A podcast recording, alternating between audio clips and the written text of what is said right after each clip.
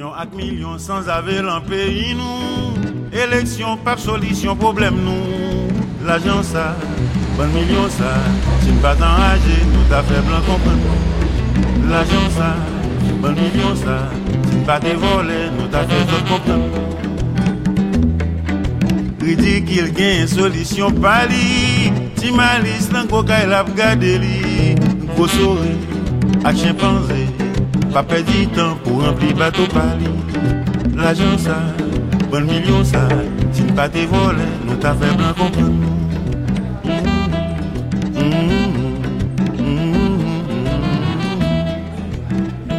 Bienvenue dans ce second temps scandant notre troisième étape de cette grande traversée sur France Culture consacrée à Hispaniola. Cette table ronde aujourd'hui sera un prolongement naturel des évocations par le biais de nos archives des longs, douloureux épisode pour les deux pays que furent l'ère Trujillo en République dominicaine et le règne des présidents à vie Duvalier père et fils en Haïti, deux dictatures qui, comme point commun, ont d'avoir duré chacune une trentaine d'années et d'avoir constitué trois décennies de terreur et d'arbitraire qui ont durablement marqué les mœurs politiques et conditionner l'accès à la démocratie des deux pays au point que l'on peut euh, légitimement encore aujourd'hui se demander si l'héritage du trurilisme et les permanences du duvalierisme ne sont pas encore visibles.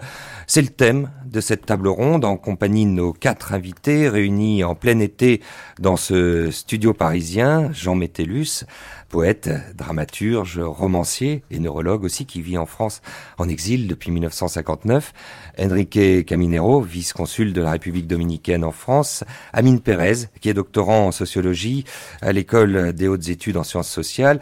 Et Gabriel Montero Santana, lieutenant-colonel à la retraite ayant combattu aux côtés du colonel Camagno lors de la révolution d'avril 1965 et j'oubliais un cinquième invité qui est euh, à l'autre bout du fil euh, et qui nous écoute, Christophe euh, Warny, qui était un ancien conseiller du président Aristide, lui-même grand spécialiste d'Haïti. Je vais commencer par un aveu de taille, mais qui me semble nécessaire pour fixer les limites de notre rencontre. Une remarque qui, une fois de plus, montre à quel point l'exercice consistant à évoquer cette île d'Hispaniola sous forme presque d'une histoire comparée est parfois bien délicat. Deux dictatures, donc, disais-je, qui ont pour point commun leur longévité et peut-être leurs traces laissées dans le développement des États qui en suivit, mais la comparaison semble, Jean Métellus, s'arrêter là.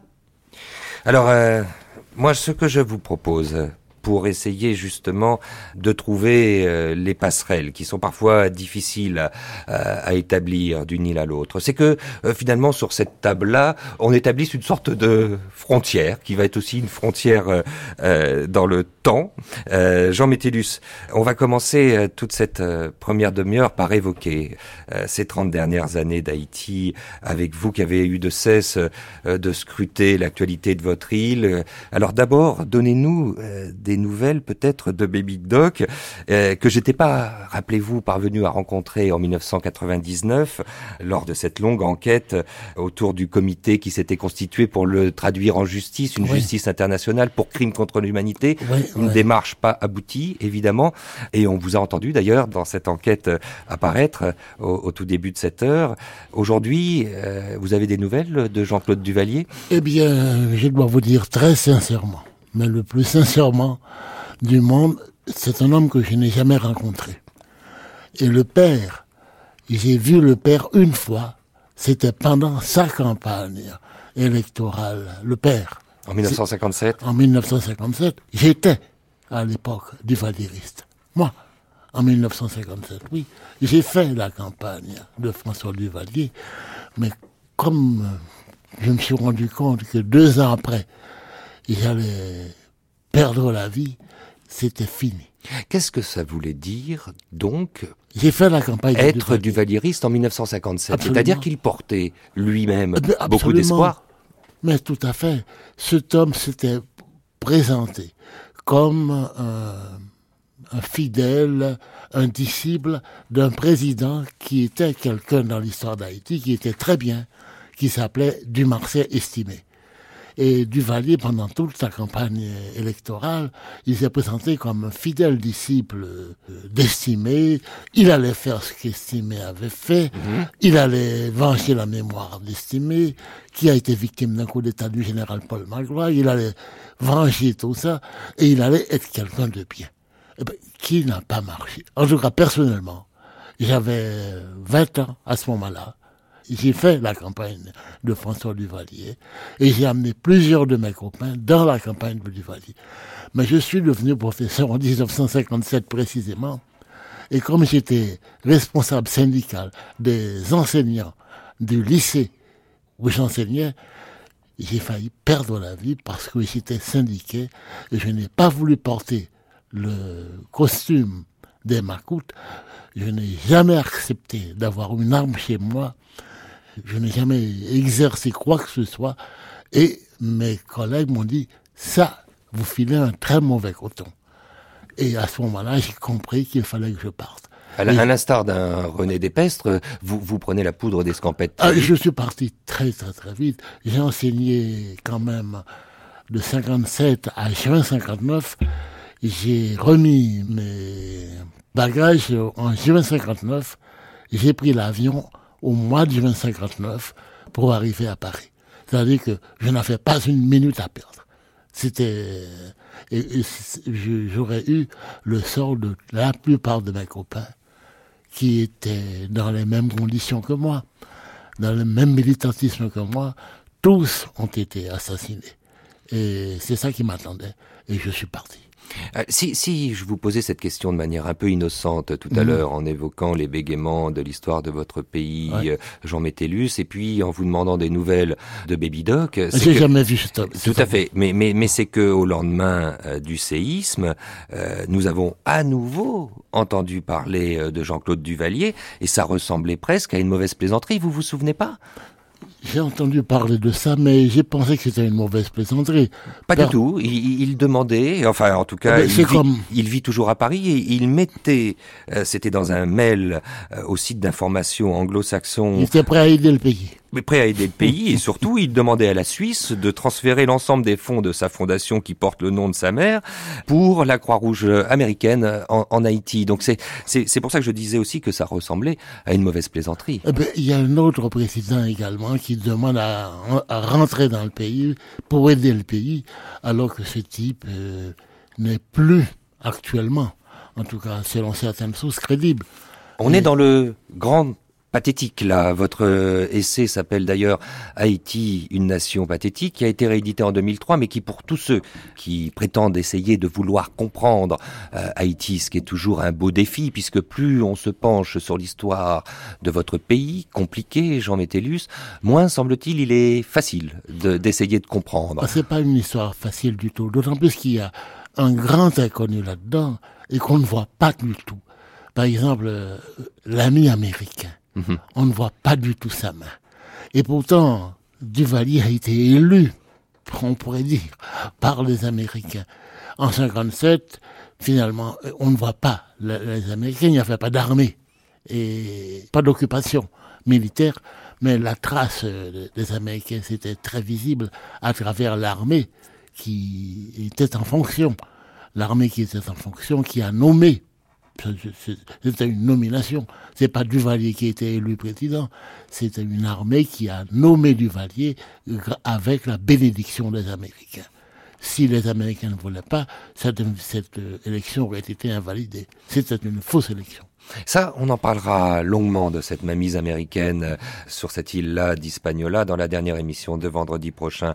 Retournons, Jean Métellus, avec vous à la date du 7 février 1986, lorsque quitte euh, précipitamment euh, Jean-Claude Duvalier Haïti pour arriver ici en France où il vit toujours.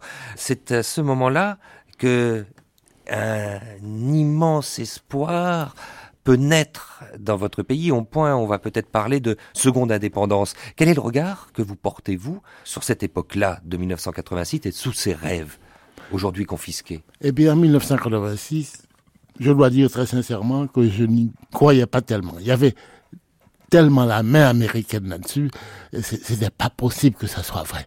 Je me disais, il y a un coup. Et alors, c'est des années plus tard qu'on va se rendre compte que Duvalier a été fait et défait par les Américains.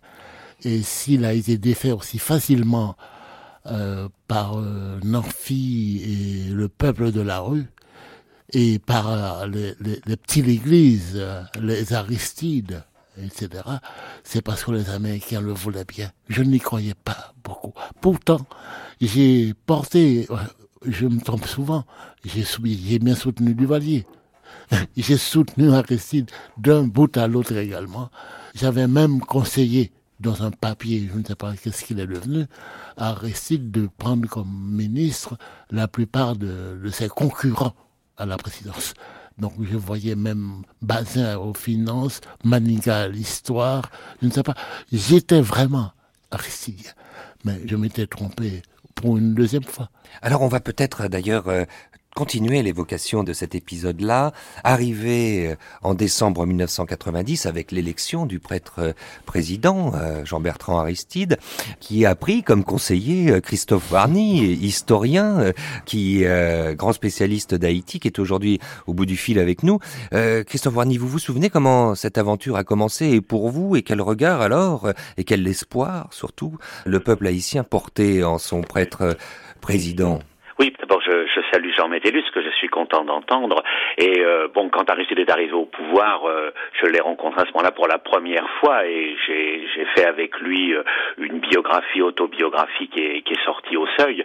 Et c'est vrai que depuis, la, depuis la France, bon, je, je regardais, je, voyais ce, disons, ce jeune leader tiers-mondiste. Il n'y en avait pas tellement de fréquentables à travers le monde, de leaders tiers-mondistes. Et euh, c'est vrai que bon, ça m'a tout de suite euh, fasciné. Et le personnage, un petit peu comme l'a dit euh, Jean Métellus, bon, le, le, personnage constituait la, la possibilité d'une deuxième indépendance ou enfin d'une indépendance pour Haïti. Quel genre justement d'homme euh, était-il? Parce que théologien de la libération, on a souvent insisté là-dessus, venant de ce mouvement-là, des petites églises, style église, euh, en, Haïti, euh, portant l'espoir avec son parti, la famille Lavalas, qui va naître tout de suite, de la plus grande partie des Haïtiens. Il est élu à plus de 60%. C'est, donc cette avalanche-là qui se déclenche sur le pays. Un petit portrait venant de vous, Christophe Varny personnage est un personnage assez complexe. Il est, un théologien de la libération, bon, ce qui signifie qu'il fait partie de l'aile radicale de l'Église, qui veut changer les, structures réactionnaires ou latifundières à travers l'ensemble de, l'Amérique du Sud ou Caraïbes. Mais en même temps, c'est, quelqu'un qui a un extraordinaire charisme dont il use et dont il abuse, et qui n'a pas, euh, disons, la, formation militante qu'on attendrait d'un, leader révolutionnaire. Il a des grosses lacunes en économie, en histoire, mais ce qui le, le caractérise le mieux, c'est qu'il introduit presque pour la première fois dans l'histoire d'Haïti le peuple sur le devant de la scène. Ce peuple qui, depuis la, révolution haïtienne de 1804, euh, a été généralement tenu en lisière, on a l'impression cette fois que le peuple a la parole au travers Qui jure de bonne foi euh, la sortie de l'inhumanité Absolument, absolument. La, la, la formule, c'était euh, passer de la misère indigne à la pauvreté digne, et, et c'est vrai que ce que revendiquaient les Haïtiens, plus que la démocratie, c'était la justice.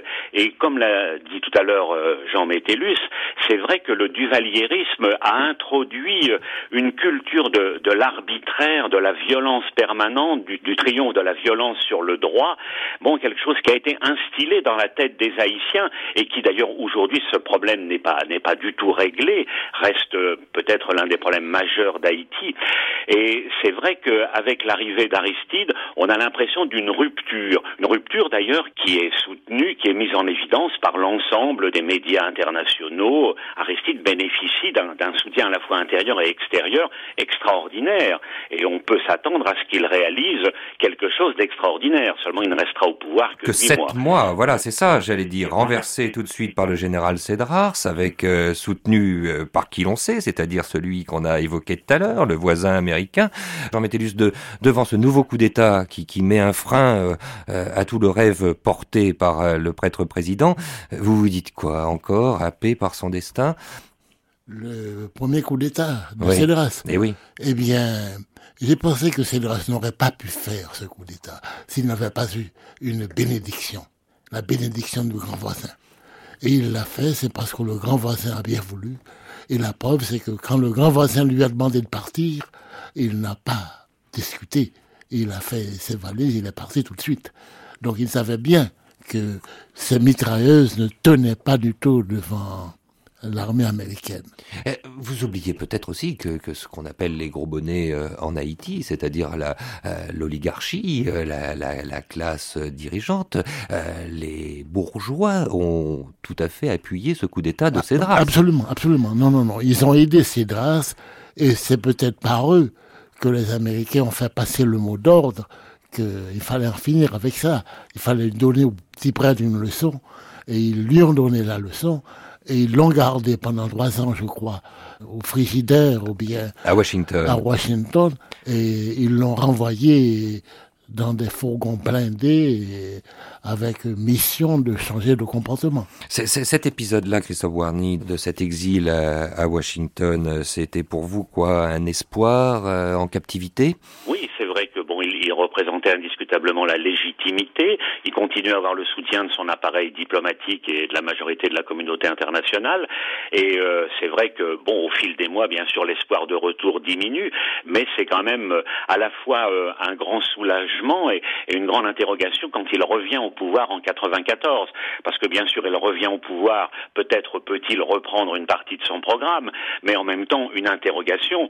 Bon, on se rend bien compte dès ce moment-là que trois ans passés aux États-Unis, même si on est passé de l'administration Bush père à l'administration Clinton, bon, on, on sans doute modifié le personnage Aristide et que ça, l'exigence de, justice qui est la sienne va se trouver édulcorée par, euh, disons, l'encombrant voisin qui est intervenu une nouvelle fois. Il n'avait pas encore chaussé, écrivez-vous, euh, les souliers cirés de ses devanciers, ceux qui l'avaient précédé.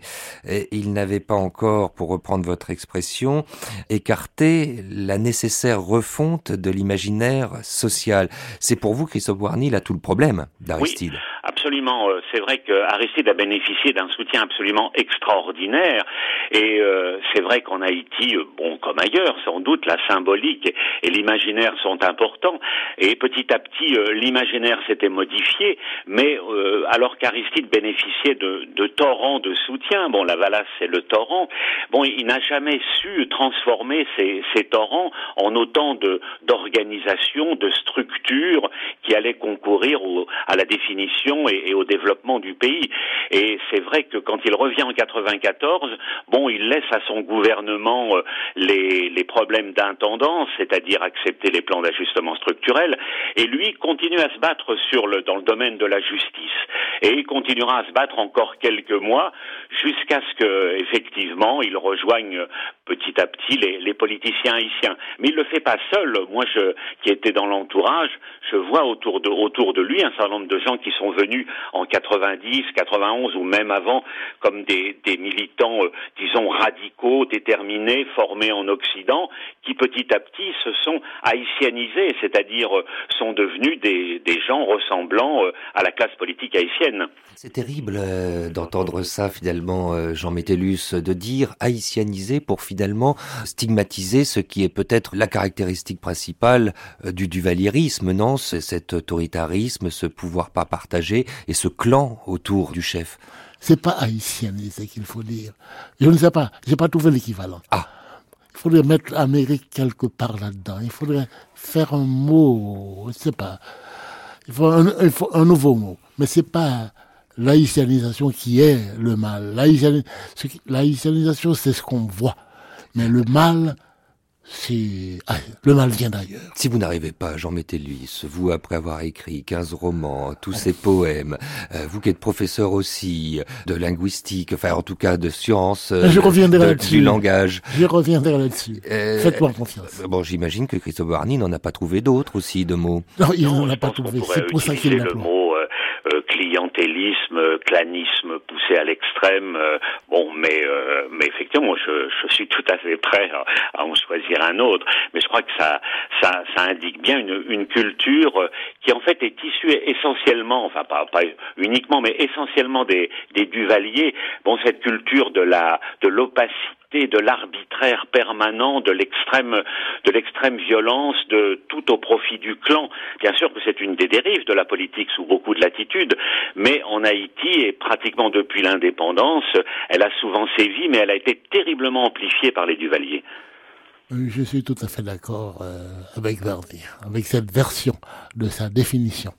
Donc j'arrive à vous réconcilier euh, presque sous cette, sur cette table, mais euh, on n'aura pas le temps d'évoquer justement ce temps-là qui passe parce que Aristide est remis au pouvoir par les Américains en 1994 dans les conditions qu'on connaît, avec ces forces américaines qui débarquent, ce spectacle qu'on laisse voir, et puis il va laisser la main, parce que son mandat se terminait un an plus tard, à celui qu'on appelait son jumeau, euh, René Préval, euh, Jean Métellus. Donc là, ça vous rassure quand même de voir que euh, il semble que la démocratie soit tout de même en route, puisqu'il accepte, mais il accepte quoi, à vrai dire?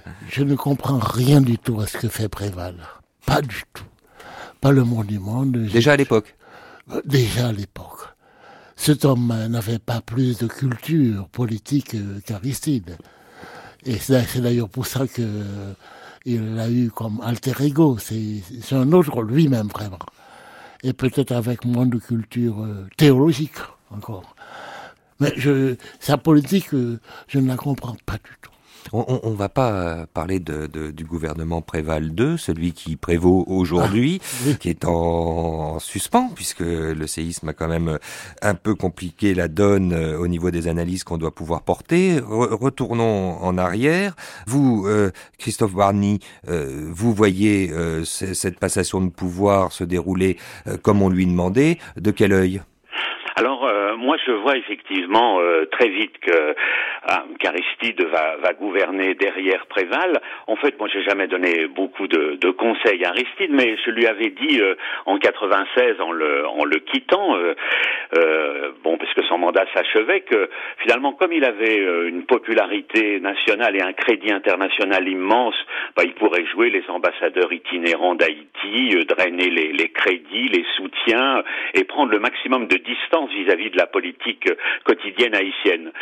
Bon, bah c'est pas du tout ce qu'il a fait. Euh, il, a, choisi de s'impliquer absolument au jour le jour dans la politique haïtienne, de gouverner euh, derrière Préval et surtout de, constituer un, parti, euh, la famille c'est la vie, qui s'est révélé un, un parti attrape-tout, un parti qui cherchait à éliminer ou à faire peur aux autres, donc un parti qui glissait sinon vers le totalitarisme, mais vers une forme de parti dominant et, n'acceptant guère le dialogue avec, le, avec les autres.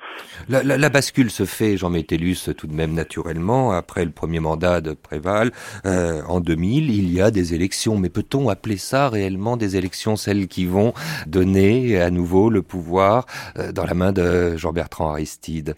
Non, je crois que personne n'y a cru, et Aristide lui-même non plus.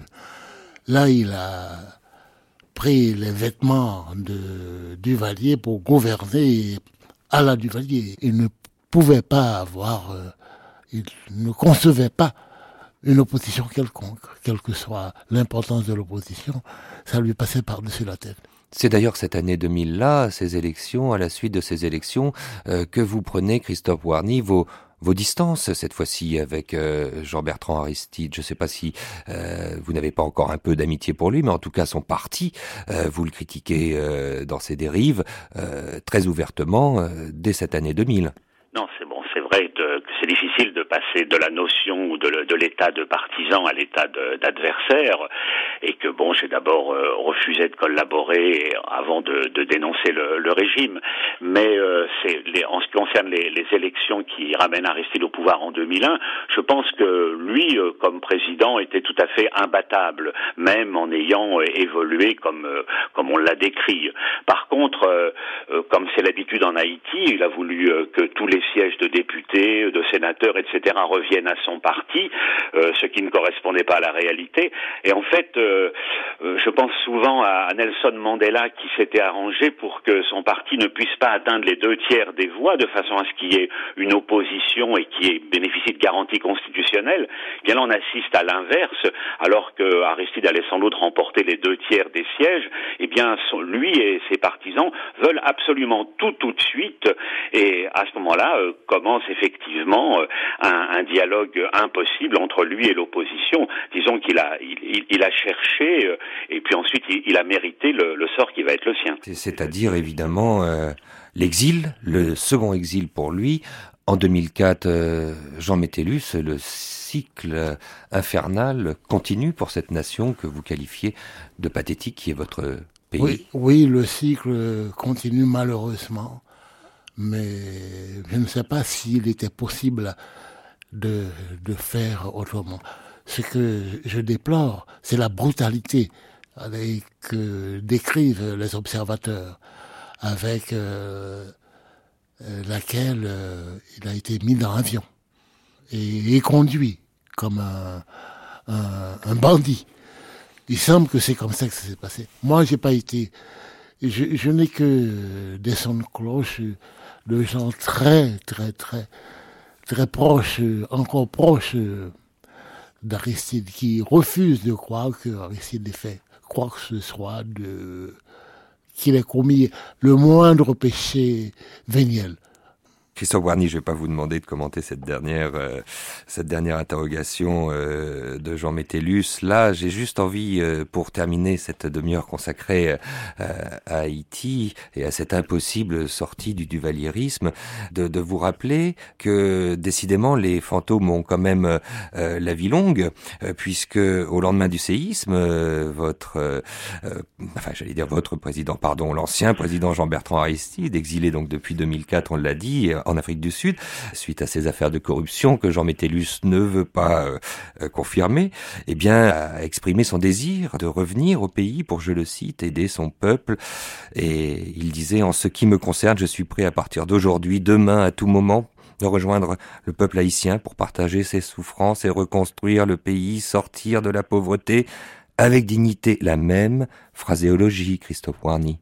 Oui, avant le séisme, il a proposé à plusieurs reprises de, revenir, et, et, plus effectivement la, transition est, laborieuse euh, et difficile, plus il conserve des partisans euh, et des chances de rentrer.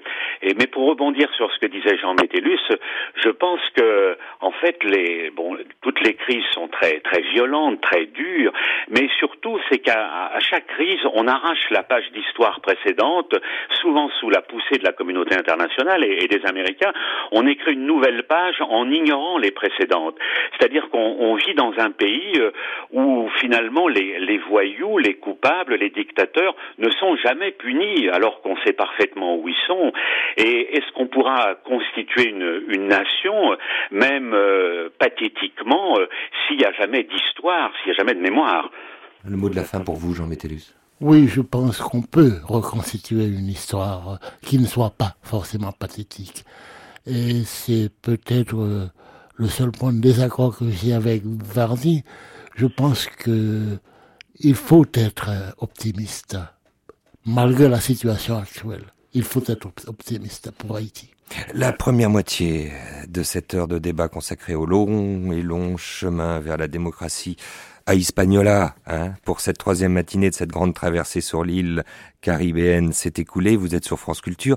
Et je ne sais pas comment nous allons traverser la frontière, mais il est temps de passer en voisine dominicanie, comme disent les Haïtiens.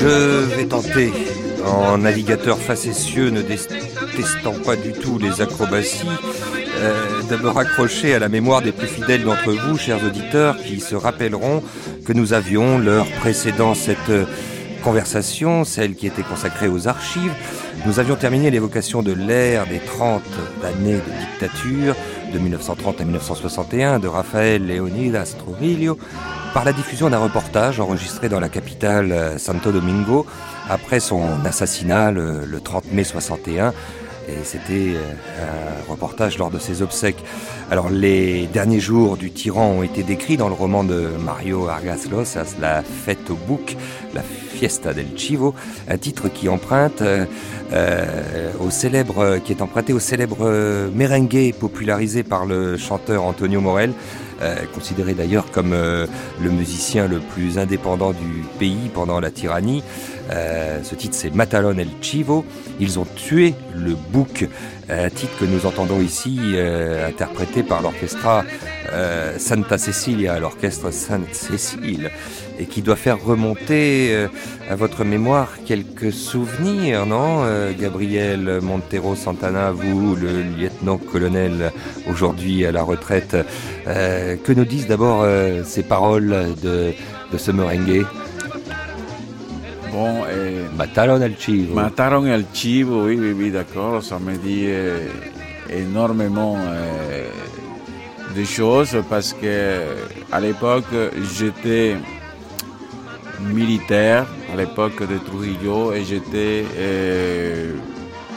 déjà au groupe d'artillerie général Gregorio Luperon, donc je faisais déjà partie de l'armée, sans être trujilliste. De toute façon, tout le monde a été pratiquement, et les jeunes surtout, trujillistes en République dominicaine. Comme tout à l'heure, Jean Métélis qui me Oui. disait qu'il était en 57. Oui, bien euh, sûr. Alors, non, moi, je, je Oui. peux le dire. Moi, quand j'étais, j'étais instituteur à 18 ans en République dominicaine, et quand il y avait les défilés de Trujillo, eh bien, euh, on nous mettait dans un camion et tout ça, avec euh, habillés en blanc, et on allait franchement al malecon avec des drapeaux, etc., etc. Et tout le monde était trujilliste. Oui, vous avez vu dans quel état ça met euh, Monsieur le vice-consul euh, Enrique Caminero quand vous dites tout le monde était trujilliste Si, parce qu'il s'agitent. il, il essaie- et c'était obligé, c'était obligé parce que à l'époque, être trujilliste, ça ne, ça ne voulait pas dire, par exemple, qu'on était d'accord. Moi, je, je, je, je, je, je- je me rappelle que mon papa, mon- on était- on n'était pas d'accord avec Trujillo. Mon papa étant jeune, à la frontière à 255 km de la capitale, mon papa était déjà, mon papa était mis en prison quand j'avais euh, quand j'avais à peine 7 8 ans, mon papa parce que mon papa n'a jamais accepté la fameuse palmita, le palmier. Ah, Racontez-nous, parce que ça, c'est ce carnet que chaque dominicain est obligé de posséder, qui est le carnet, en fait, Oui. presque un carnet d'identité, mais qui est le carnet du parti, du parti évidemment Voilà, unique. voilà. Alors donc, comme moi j'étais très jeune, on, on- on ne pouvait pas avoir la palmita très jeune, mais mon papa n'a jamais absolument accepté à El Cercado, à 35 km de la frontière, adhérer à ces partis, les fameux Partido Dominicano, Parti dominicain. J'étais petit. Et mon pauvre père, dénoncé par des cousins à El Cercado, Dans ce petit été- village de la a- frontière. dans ce petit village de la frontière, a été quand même maltraité et amené à la cumbre. C'était comme, c'était comme, c'était un fort inimaginable. Et lui, mon père sa- sauvé. Il y avait au moins quatre ou cinq cousins et il y avait un oncle à moi qui est mort là-bas à cause de la prison, qui était instituteur. Et mon père a été sauvé là-bas parce que Trujillo avait un compère qui s'appelait Quintin Montero, qui était un oncle à la deuxième génération de mon père. Et Trujillo lui avait demandé simplement, avait demandé, Quintin Montero est allé voir eh, eh, Trujillo et lui a dit, bon, écoute, euh, il y a ma famille qui est là-bas. Et Trujillo est passé là-bas. Il a donné l'ordre à cette fameuse prison l'instituteur qui est là, il faut pas l'enfermer, il faut qu'il commence à donner des cours fils des militaires et tout ça. Je, Mais- je, je, je peux vous interrompre, monsieur le prie. Santana, euh, Montero Santana, euh, lieutenant-colonel, euh, et passer la parole au vice-consul, monsieur euh, Enrique Caminero. Je ne sais pas si vous avez suivi euh, tout ce que vient de nous dire euh, Gabriel euh, Montero à l'instant. Euh, cette histoire est compliquée, mais nous met, me permet de comprendre comment fonctionnait alors euh, le régime. C'était le clanisme, mais très familial, euh, si, si, si j'entends bien. Et puis sur ce qui vous avez fait bondir tout à l'heure, tout le monde était trujilliste, mais ça voulait pas dire qu'on acceptait. Qu'est-ce qu'il faut que nous on euh, de cet état d'esprit? Veut dire que Trujilliste, c'est parce qu'il a adhéré au parti dominicain. En principe, c'est ça les d'être Trujilliste, adhérer au parti dominicain. Mais il faut voir aussi qu'à l'arrivée de Trujillo, il y avait une opposition. Parce que, comme je viens de dire, il prend le pouvoir à travers un coup d'État. En plus, il représentait... Donc un- pas d'élection en non, non, il y a eu des 1930. élections, mais Ah. avant, il y a eu un coup d'État qui rentre avec les élections, mais, mais c'est un coup d'État qu'il se prépare. Hmm Mais je sais pas si c'est très Ça clair pour l'ensemble de nos auditeurs, mais Non, parce qu'il y avait un gouvernement de Voilà. Horacio Vasque. Hmm Et Horacio Vasque, et les vieux, comme on l'appelait, étaient déjà malades. Et que Trujillo euh, avait gagné sa confiance. Et à ce moment-là, les candidats qui devaient venir, c'était pas Trujillo. Et Trujillo, c'est avance, c'est lui qui apparaît comme les, les- Parce que lui, déjà, est militaire. Mhm. créature euh, des Américains, de, de- de l'occupation des États-Unis. comme on l'a entendu dans euh, les archives. voilà. oui. Alors, euh, et lui, il arrive au pouvoir à travers une sélection parce qu'il parle d'une révolution aussi. De la même façon que M. Métellus nous, a, nous expliquait de cette révolution de Duvalier, Mhm. Dans laquelle tout le monde s'engageait, mais Trujillo, en partie aussi, avait cette euh, chose dans laquelle euh, beaucoup de secteurs de la population aussi qui étaient oubliés, qui étaient des gens qui n'étaient pas... Il faut pas oublier qu'avant l'occupation américaine, euh, c'était complètement un pays rural. C'est-à-dire, il y avait Santo Domingo, mais il n'y avait pas de routes, il n'y avait pas de... de 1915. ouais. voilà. Alors c'est après l'occupation et avec le, le gouvernement de Trujillo qui commence à créer les premières routes, commence à, au dit- à, à faire de, de la République dominicaine un État bourgeois ou capitaliste dans lequel, dans le sens de du progrès. Voilà une grande différence guillemets. avec la République d'Haïti, qui est occupée elle aussi beaucoup plus longtemps d'ailleurs que va l'être à la même période euh, par les Américains, qui ne construiront aucune infrastructure en Haïti, ce qui n'est pas le cas en République dominicaine. Voilà. Je, je- je- continue euh, les petits Et pour exercices de revenir sur, Oui. sur les choses, oui, c'est vrai qu'il y avait les, les qui avaient créé Trujillo. Mais à, les Caliesaje, ça veut dire c'est des mouchoirs de gens qui parlent, que, des, des balances, des gens, mais, mais qui sont été payés pour la. Pour, des euh, indiques partout, des oui, espions. Des indiques partout. oui. Oui, oui.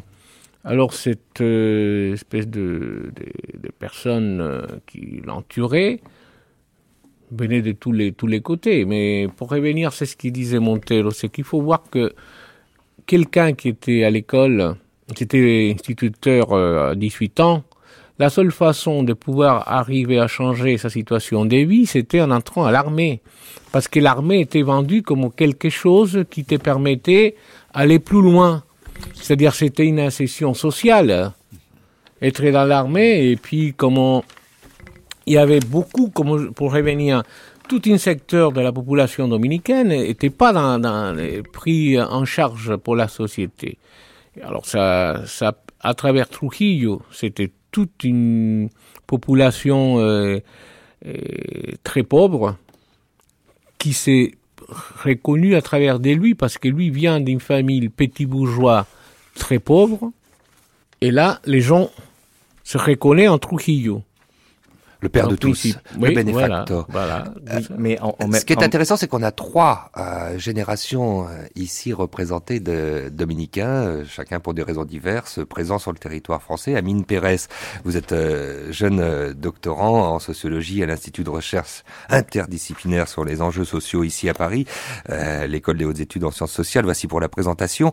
Euh, et, et- et vous aviez envie, euh, puisque vous avez presque l'âge finalement, bon, un peu plus certes, euh, que pouvait avoir euh, Gabriel Montero quand il décide de s'engager euh, dans l'armée en 1959.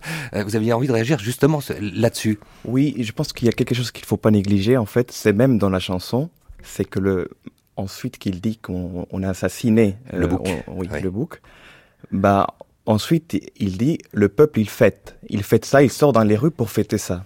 Donc ce que ça veut dire, ce que ça veut dire, c'est que justement en fait il y a une, une longue résistance qu'il ne faut pas négliger, malgré le fait, bien évidemment, que le trujillisme a soumis le peuple à un silence, comme euh, j'imagine que, enfin j'imagine, euh, c'est c'est comme ça que ça s'est passé aussi pour Duvalier. C'était une sorte de diversion, divertir le peuple, et une sorte de charité d'État, donc qui consiste à silencier complètement le peuple avec euh, des aliments pour, enfin, vivre dans le quotidien, en fait.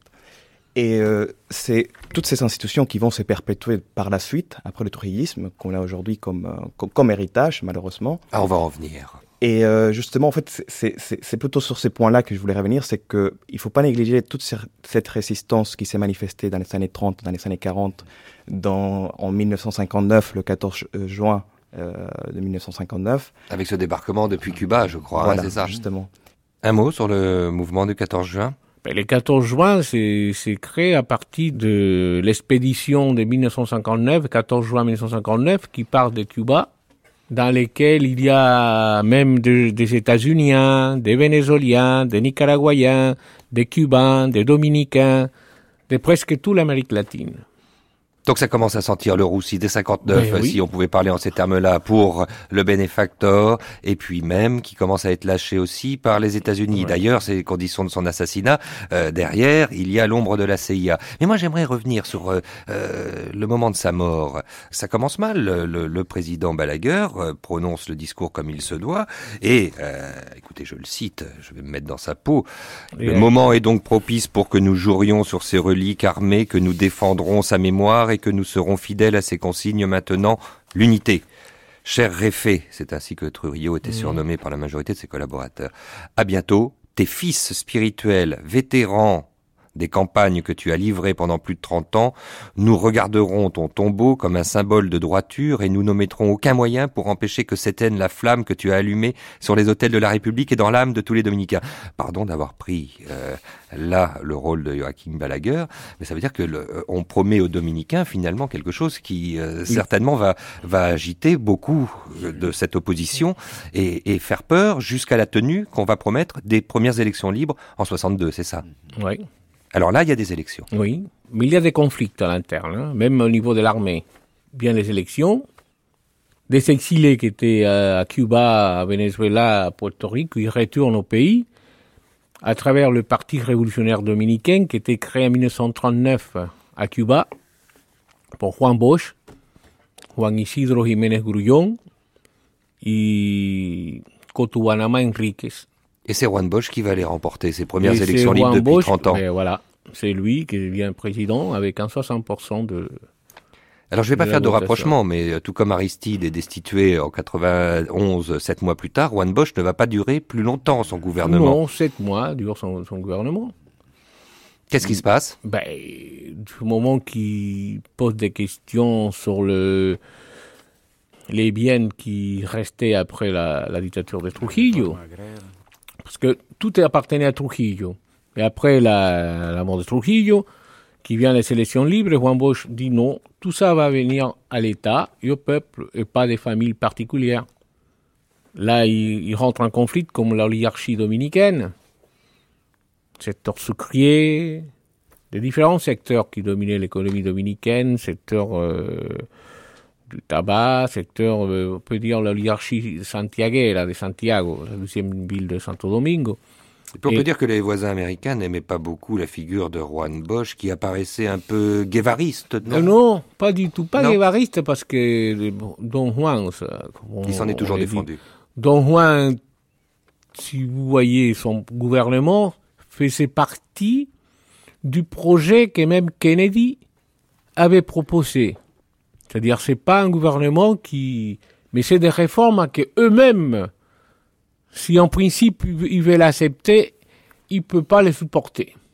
C'est après que la défiance euh, que, et la méfiance des Américains euh, va intervenir. Euh, parce que là, on fait encore un petit saut dans le temps. Ce gouvernement de Bosch est donc destitué, coup d'État. Qui s'empare du pouvoir autour de l'oligarchie À nouveau les militaires, non, Monsieur Montero? De toute façon, quand il y a eu le coup d'État, il y a eu la personne que nous avons le plus combattu et dans l'armée à l'époque, puisque je vous expliquais tout à l'heure que j'étais à l'académie militaire, c'était le fameux général Wessing et qui était le contraire à Cavallo, donc euh, c'était un des premiers, tout le monde disait, j'ajoute, euh, que tout le monde disait que Juan Bosch était un communiste, les communistes, donc dans l'armée, tout le monde, que communiste, communiste, non, mais c'est pas ça le communisme, au contraire. Moi, j'ai vécu toutes ces choses-là, et à l'académie militaire, je vous avais dit que au moment où on préparait ces coups d'État, j'étais en troisième année, officier des de, de, gardes à l'académie militaire. Et là-haut, au premier étage, il y avait une grande salle. Alors moi, j'aurais bien voulu être là-haut avec ma mitrailleuse. Et si j'avais su ça, j'aurais mitraillé tout le monde. Parce que c'est là qu'ils se sont réunis les gens pour justement justement euh, faire ces coups d'État. Tout est venu, tout est venu de l'académie militaire. C'est pour ça que tous ces officiers qui ont participé aussi à la révolution, à côté du colonel Camagnon, du colonel Fernandez Domingue, eh bien tous ces officiers ont été tous limogés automatiquement le temps va nous manquer pour faire défiler justement toutes ces années. Euh, là, on s'arrête à, une étape clé, euh, qui est celle qu'on vient d'évoquer de 1965, où vont intervenir après, euh, au moment de la, guerre civile, finalement, on peut l'appeler comme ça, Enrique Caminero, les forces américaines. avril 65, un épisode majeur pour cette fragile démocratie qu'est la République dominicaine de l'époque. Je crois que c'est l'événement le plus grandiose de toute l'histoire de la République dominicaine Grandiose. Grandiose. Oui. C'est notre euh, épopée. Comment vous nous le résumeriez, euh, Amine Pérez, vous, euh, le jeune doctorant, avec votre esprit de synthèse, cet épisode qui est, il, est, il est dans votre mémoire? Oui, mais il faut justement rajouter quelque chose, c'est il est dans ma mémoire pour une génération assez jeune, mais c'est très difficile en fait. L'éducation dominicaine a beaucoup beaucoup de responsabilités, la faute d'éducation par rapport à ça. Enfin, moi, j'ai personnellement profité de ça parce que euh, mes parents ont participé dans, dans cette révolte-là. Mais euh, Vous dites révolte et non pas révolution bah, Oui, enfin, je peux, je, peux utiliser le mot révolution aussi, mais justement, pour revenir à ces points-là, en fait, je pense que c'est pas seulement 65, mais même 65, pour moi, c'est la leçon historique la plus importante de Saint-Domingue mais ça vient euh, de 62, même avant 59, de toute cette résistance d'un peuple qui avait besoin, euh, enfin, que on pouvait plus repousser en fait la dignité humaine. Et Juan Bosch, quand il arrive au pouvoir et il met en cause tout un système, justement en fait, Juan Bosch, qu'est-ce qu'il disait dans, dans, dans, dans, parce que c'est la réforme euh, constitutionnelle qui a été mise en cause en fait. C'est toute une famille et tout un système, toute une tradition euh, qui a été mise en cause et il disait, moi, ce que je veux, c'est une révolution démocratique qu'est-ce qu'il voulait faire C'était les libertés publiques, euh, donner aux libertés publiques un sens de justice sociale. Et euh, ce qui est intéressant donc en 65, c'est que bon, on revient, le peuple a besoin de cette constitution-là, parce que c'est pour ça qu'ils sont, ils sortent dans, les rues pour euh, demander cette constitution qui donnait des droits au peuple, en fait, qui qui reléguait pas les, les, droits sociaux, qui qui mettait l'éducation comme fondement de la société, en fait. Et mais plus loin encore, je pense que c'est une belle leçon d'histoire parce que, comme disait Camagne en, en 65, alors que les... les, les, le leader des forces constitutionnalistes restait attaché à Juan Bosch, oui. Voilà, justement, et qui, dans un discours euh, très très fort, alors que les forces américaines mitraillaient en fait toute euh, euh, Saint-Domingue, il a dit justement, voilà, c'est ce qu'il faut faire. Voilà, on a donné une belle leçon d'histoire parce qu'il y a un vrai front patriotique entre des civiques et des militaires qui ont dit ça suffit, c'est assez, on a besoin de justice et on a besoin, euh, voilà, enfin, même, je, me permets de rajouter quelque chose, c'est que Camagne l'avait très très bien dit. euh, le problème euh, dominicain, ça aurait, c'est, comment dire, il n'y aurait pas eu de problème et toute cette constitution aurait pu enfin être mise en place si les forces américaines n'auraient pas pu intervenir. Alors vous aurez, ça, ça, je me permets juste de le dire, puisque le temps n'est pas notre allié dans cette affaire, vendredi prochain, pour la dernière émission, euh, un focus à base d'archives qui sera euh, dédié à cette révolution de 65, et plus particulièrement, évidemment, sur cette intervention américaine, puisque ça sera le thème de la dernière euh, émission de cette grande traversée que France Culture consacre à Hispaniola. Je, je, je tourne donc la page trop vite, évidemment, et, et restons avec vous, Amine Pérez, parce que quand on vous parle aujourd'hui, puisque c'est le thème de notre discussion, cet héritage qu'il y aurait aujourd'hui euh, dans le pays euh, du trurilisme. Quand on utilise le mot démocratie en République dominicaine, euh, vous avez souvent envie de l'enserrer avec des guillemets. Euh, Ça, ça veut dire quoi? C'est très complexe. C'est très très complexe parce que justement c'est euh, c'est toute une culture politique qui a été constituée justement à partir de Trujillo et même avant. Et euh, ça, ça a été en fait bon.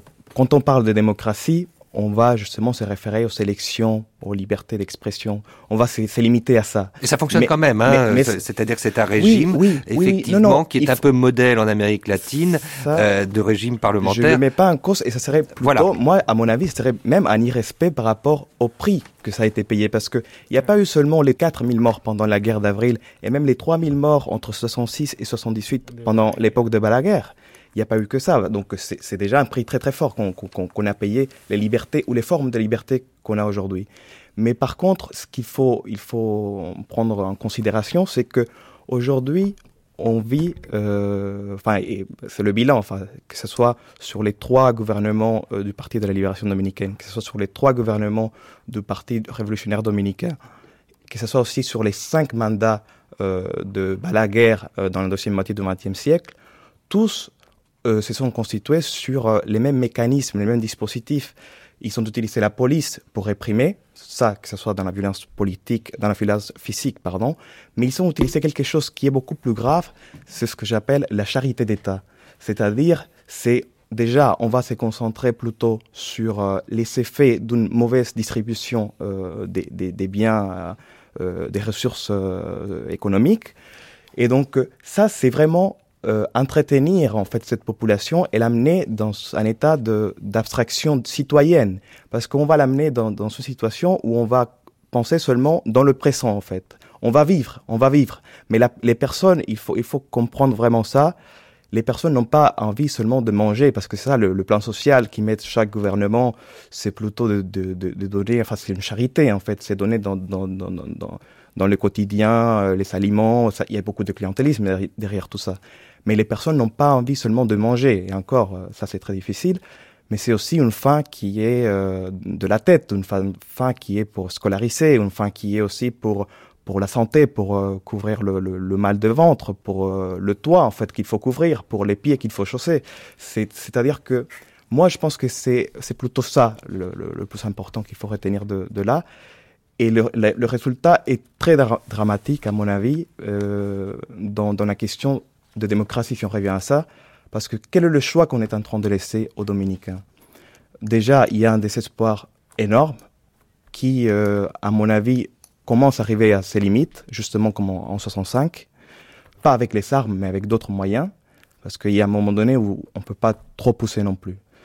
Mais le plus grave, c'est de voir comment la prostitution est en train de monter, et surtout pour les enfants. Les personnes qui amènent de la drogue dans, dans, les avions est en train de monter, et ça pour toutes les âges. Il y a eu même en France, euh, il y a, un an ou deux ans, une fille de 15 ans qui est morte. Il y a aussi l'exode, mais, mais c'est, il faut, on, on peut pas, on peut pas négliger ça. On est quand même presque un million de Dominicains aux États-Unis. Il faut, il faut pas négliger ça. Toutes les implications que ça a et pour le pays et pour ces immigrés-là, en fait. Donc euh, moi, je pense que il faut tenir compte de tous ces éléments-là et il faut, euh, je sais pas si, bon, revenir, euh, c'est très difficile. C'est très difficile parce que l'État pense très très bien et il veut pas sortir de cette soumission auquel le peuple est soumis. Déjà, c'est très simple. Il faut regarder justement l'état de l'école, par exemple. L'état de l'école. Dans quelle situation on se retrouve On se retrouve aujourd'hui avec, euh, on ne respecte pas la loi constitutionnelle qui indique 4% euh, du budget national pour le, PIB pour l'école, on fait 2% seulement. Et encore, dans quelle, de quelle école parle-t-on en fait? C'est ça qui est encore beaucoup plus intéressant. C'est une école que récemment, euh, il y a eu un rapport de l'UNESCO qui, qui dit que l'éducation, la qualité de l'éducation est une des pires d'Amérique latine. Euh, c'est une désertion scolaire énorme qui est en train d'accroître justement par le fait qu'il n'y a pas de travail. Donc les enfants doivent partir de l'école. Bon, euh, je, je, pourrais continuer Vous savez, en fait. euh, Monsieur le vice-consul, Enrique Caminero a écouté comme ça cette jeune génération, Amine Pérez, me parler de ce pays avec les guillemets, les expliquer, qui encore en sert le mot démocratie, me rappelle, et puis vous l'avez regardé avec bienveillance, euh, vous aussi, euh, le seigneur de cette table, le lieutenant-colonel Montero Santana. Je suis pas un seigneur, je suis un dominicain et j'admire Un jeune homme de façon- 73 ans, magnifique. Euh, et vous admirez la façon dont Amine Pérez vient de terminer cette table ronde, parce que évidemment le temps euh, euh, s'achève et il nous manque. Et, et je disais que ça me rappelait tout d'un coup ce que on avait rencontré aussi euh, au sein de la société civile en République dominicaine en allant euh, là-bas avec euh, euh, Gilles Mardi-Rossian pour vous livrer très tout, de suite hein, le, le, le prochain reportage qui se passe non pas dans votre pays sur l'une des nombreuses plages paradisiaques qui doivent en ce moment accueillir les chanceux vacanciers du mois d'août de nos compatriotes, mais vers la province de Santa Ramirez, vers le petit village de Cotuí, où il se déroule une étrange nouvelle ruée vers l'or. Euh, Je vous en dis pas plus, je vous laisse découvrir cette étrange affaire qui agite la République dominicaine. Je remercie à la prise de son euh, pour cette troisième table ronde Éric Boissé.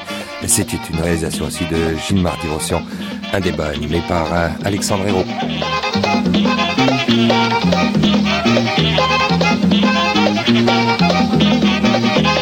Cuatro novias, son cuatro novias las que yo tengo. Son cuatro novias, son cuatro novias las que yo tengo. Son cuatro novias para alegrar la vida. Son cuatro novias para alegrar la vida. Son cuatro novias, son cuatro novias las que yo tengo. Son cuatro novias, son cuatro novias las que yo tengo. Son cuatro novias para alegrar la vida. Son cuatro novias para alegrar la vida.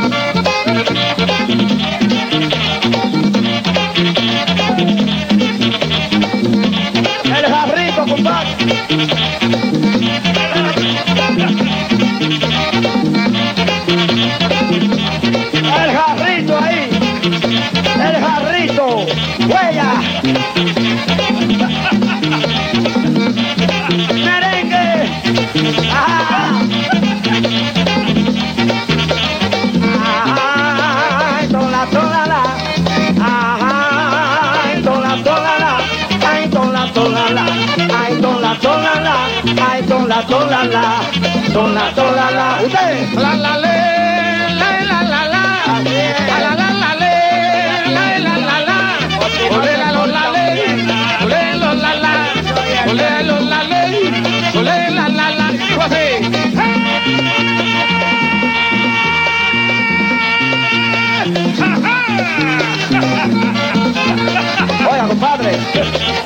Piedra no.